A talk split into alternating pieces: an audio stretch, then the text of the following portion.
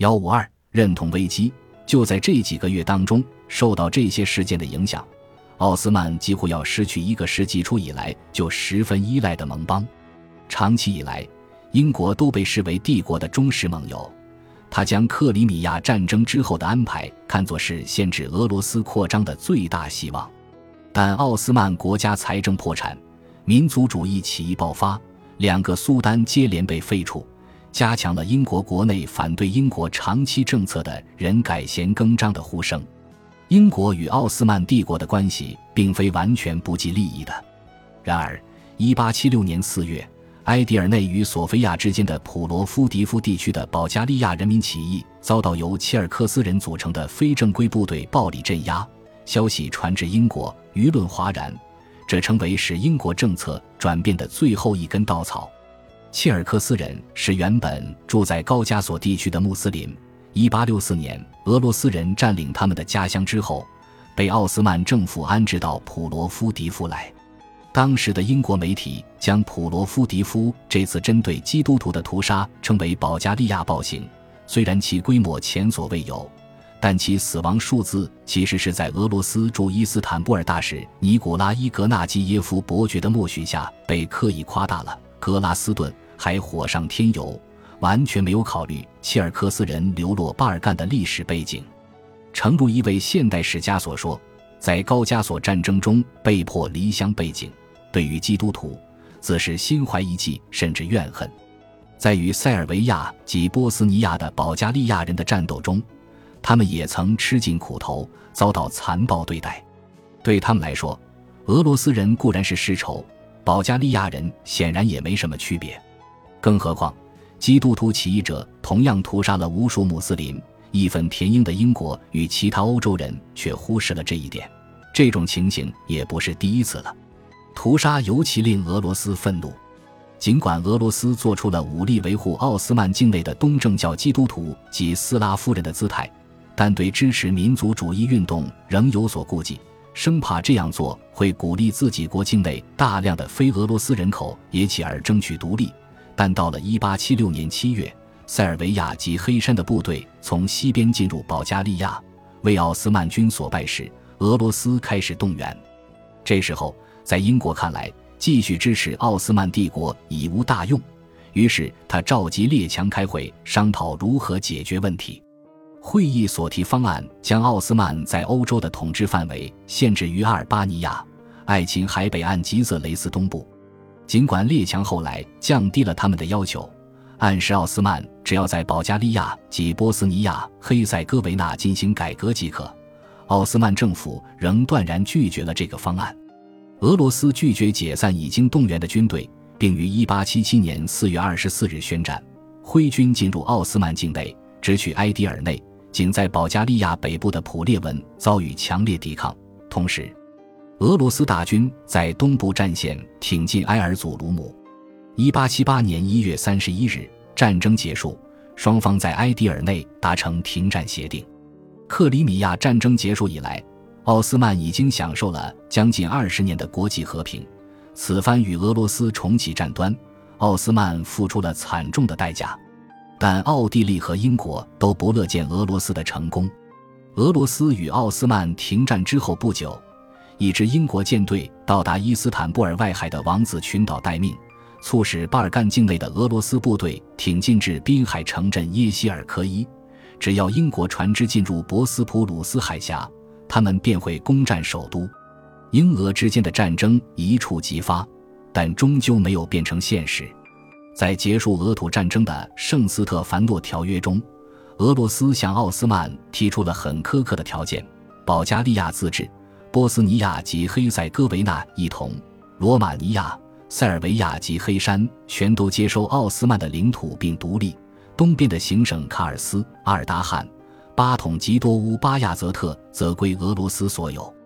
俄罗斯的单边行动令希腊十分震惊，因为。他们认为马其顿及其他一些地区应该都是希腊人的，而非斯拉夫人的领土，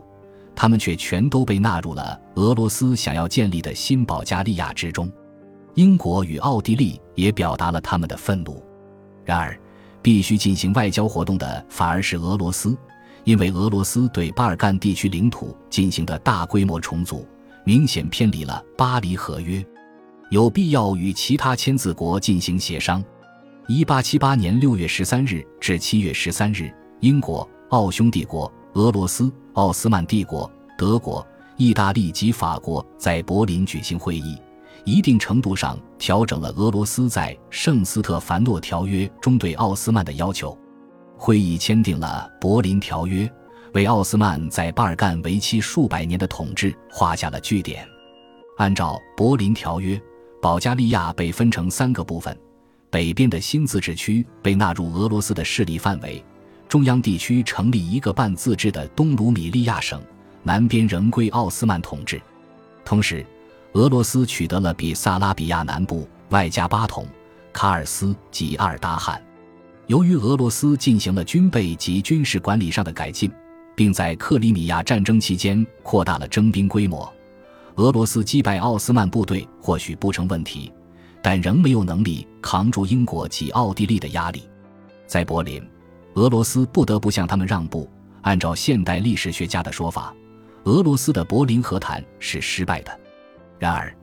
俄罗斯向奥斯曼索取了总额高达八点零二五亿法郎的战争赔款，以换取被俄罗斯占领的土地，并依约撤退。由于俄罗斯从未在奥斯曼帝国投资，无法在奥斯曼的债务上分到好处，因此。他将赔款视为一个从宿敌身上分享其他列强所得到的财政收益的机会。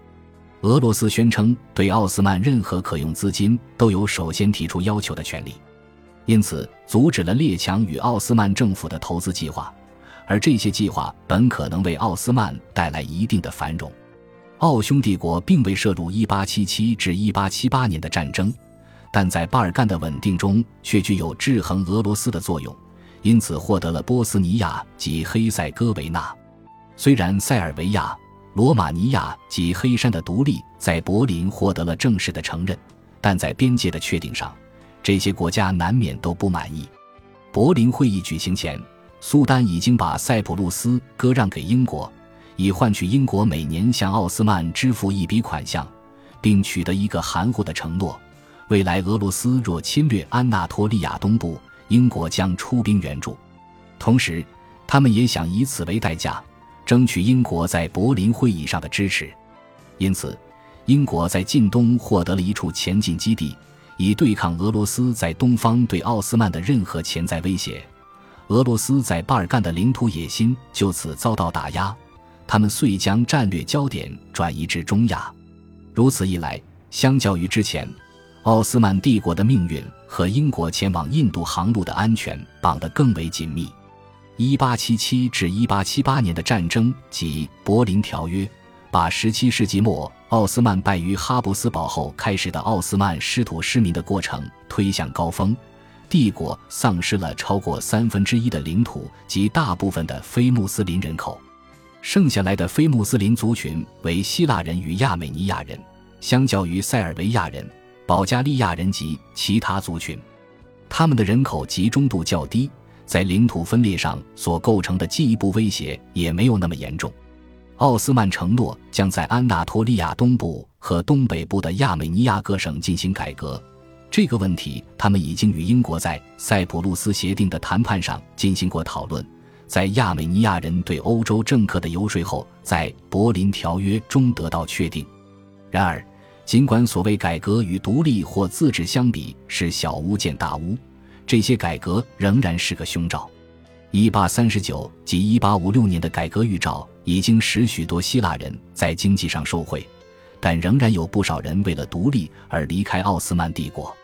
但有些出走的人到头来却发现，在祖国的生活实际上比不上他们所抛弃的生活。相较于在伊斯坦布尔。萨洛尼卡及伊兹密尔这些城市中，他们在文化及经济上所能获得的好处，刚刚独立的雅典只是一个破败的省级城镇。对世故的奥斯曼希腊人来说，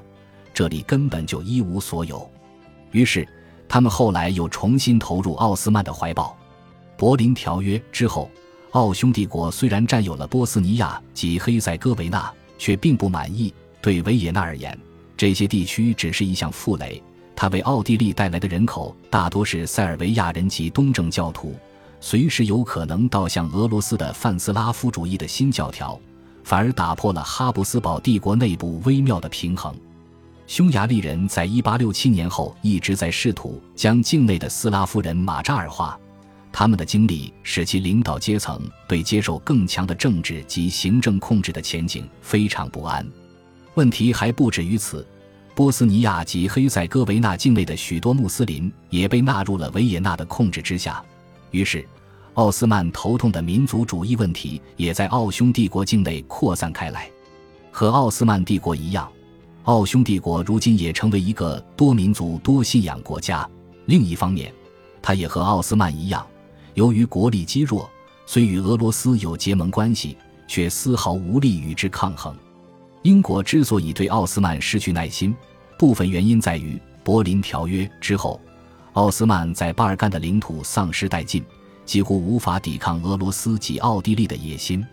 此时。所有关注这个地区的列强都面临一个难题：巴尔干地区新独立或半自治的国家往往无法独自生存。如何找出一个新架构以确保其稳定，才是真正的问题所在。